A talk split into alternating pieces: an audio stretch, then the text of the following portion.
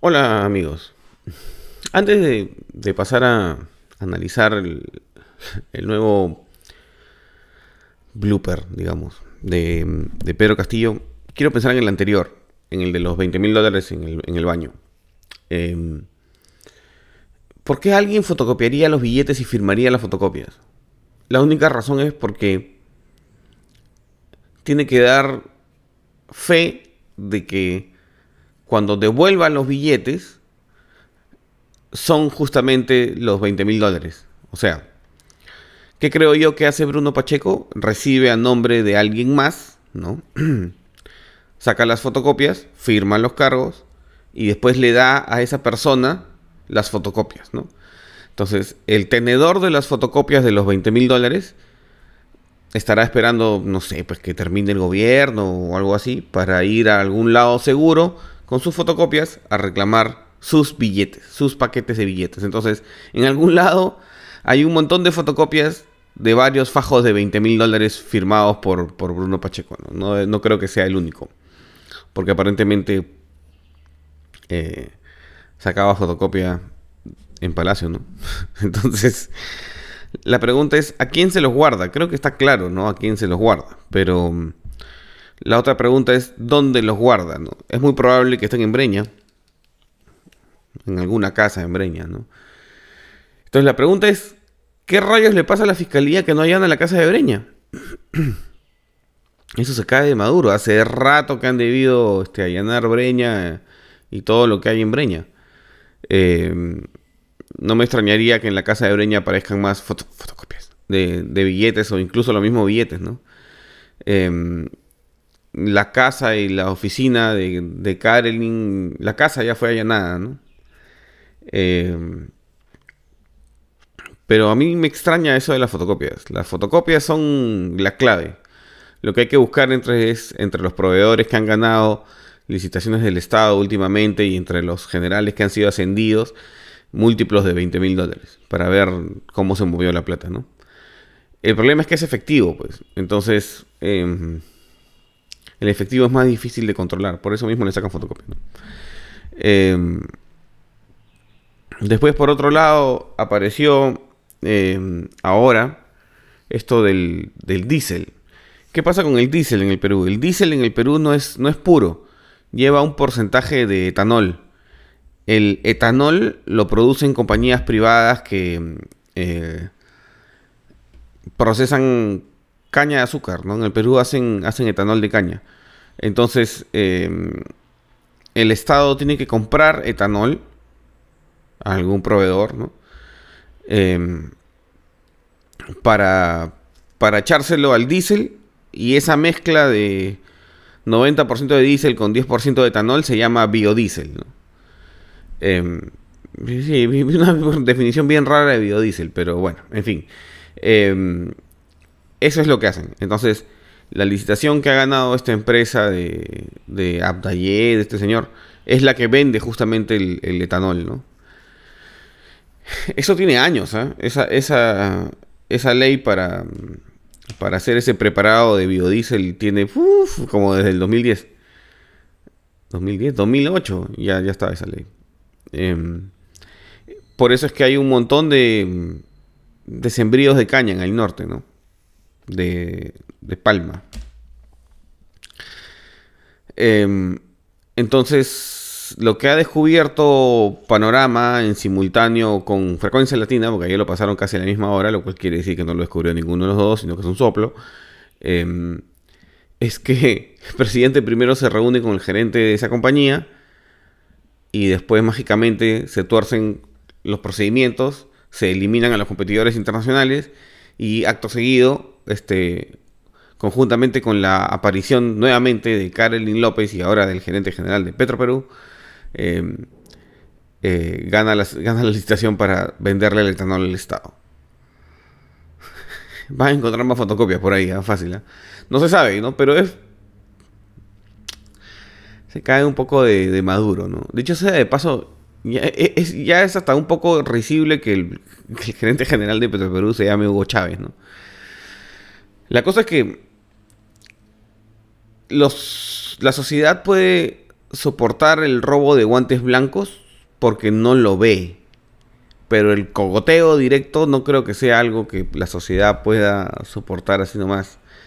Y si a eso le sumamos que eh, López Aliaga acaba de hacer una cosa muy rara de salir a agredir sin, sin provocación. O sea, él ha salido a hacer un video, decirle a Keiko que ella ha recibido la plata de Odebrecht y no sé qué.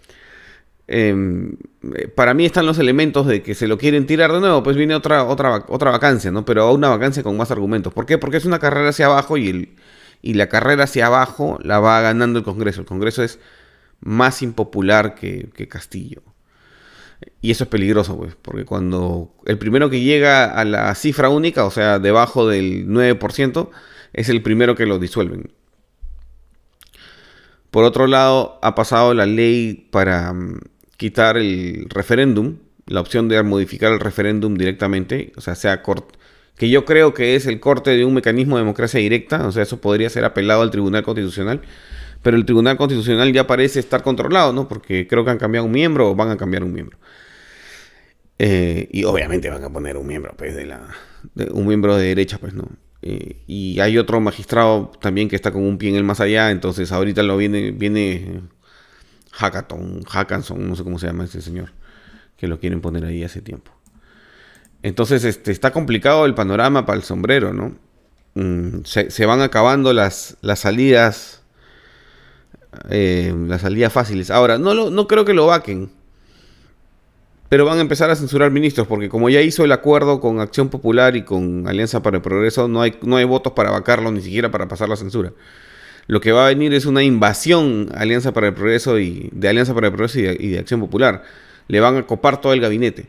Y de repente podría ser que ni siquiera respeten el pacto con Cerrón de poner al de poner al premier este al premier a la muerte, ¿no? Porque como el presidente no tiene conocimiento, poder real y esto, si lo rodea Acción Popular y APP, lo que diga Cerrón, que tampoco tiene poder real, este, no importa. Pues. Cerrón lo único que tiene para controlar a Castillo es el chantaje de lo que sea que le, que le sepa Castillo. Pero eso no le importa a Acción Popular y APP. Pues. Y si lo que está en la línea es vacarlo, le ponen ellos al Premier. Y el gran perdedor es Cerrón. Por eso es que a sabiendas de eso, hay gente que ha renunciado a Perú Libre, pues porque va, se va a meter en los otros partidos de izquierda. ¿Mm? Es este. Mm, es, bien extraño. La, la, la derecha rabietera. La izquierda rabietera sale por un. sale por un tubo. Y le falta la excusa, ¿no? Le falta, le falta el Roger Najar que les va a permitir escapar. Los otros renuncian al partido para poder reciclarse mientras que el presidente arde en llamas por corrupción, llamas que ya son muy visibles, más visibles que el sombrero, y es tomado por el centro chanfainita, este, que ahora ya lo empieza a absorber todo. O sea, el centro chanfainita hizo una operación caviar, hizo la misma operación de, de conquistar al sombrero, de ponerle los ministros, es, en esa operación está el centro chanfainita ahorita. Y, y parece que lo podría lograr. Vamos a ver a quién pone de, de, de, de premier, ¿no?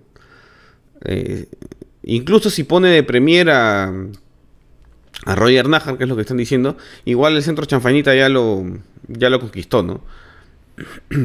si Pedro Castillo está manchado de corrupción, así tenga el premier, este ya no pasa, pues. Y encima Renovación Medieval sale a pechar a Keiko, quiere decir que la derecha también está débil porque va a haber pelea interna, ¿no? Por el liderazgo espiritual de la, de la derecha más, más rancia, ¿no? Extraño todo. Está, está bien extraño. Antes, antes de Navidad va a haber un regalazo ahí. Esta semana va a estar chévere, van a discutir pues todo el, todo, todos los tejes y manejes presidenciales, ¿no? ¿Se imaginan si hubiera despachado en Breña? Hubiera sido excelente que despache en Breña. Pero ya, la pregunta es dónde está la fiscalía. Pero pues la fiscalía está más ausente que, el sentido común de, Pedro Castillo. La fiscalía tiene que entrar a hacer algo, ¿no? Em, algo como allanar Breña. Pero difícil que suceda. Difícil que suceda. Em, y esas, así empezamos la semana. Y eso y con el pésame para la gente de Chile ha ganado Boric, que básicamente es tener así bastante presidenta. Así que Se viene el gobierno de la rabieta y de, la, de, me ofendo, de la dignidad, ¿no? Eh, va a estar feo eso, ¿no?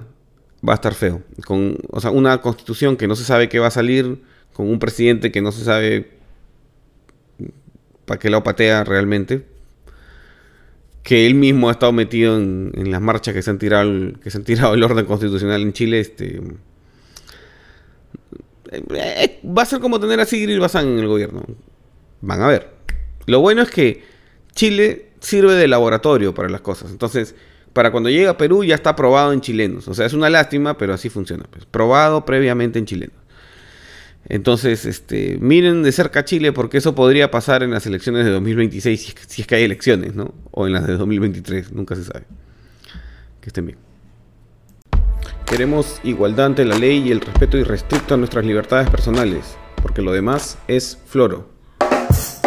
Síguenos en YouTube, Instagram, Twitter y entra a patreon.com barra Raúl como siempre para contenidos exclusivos.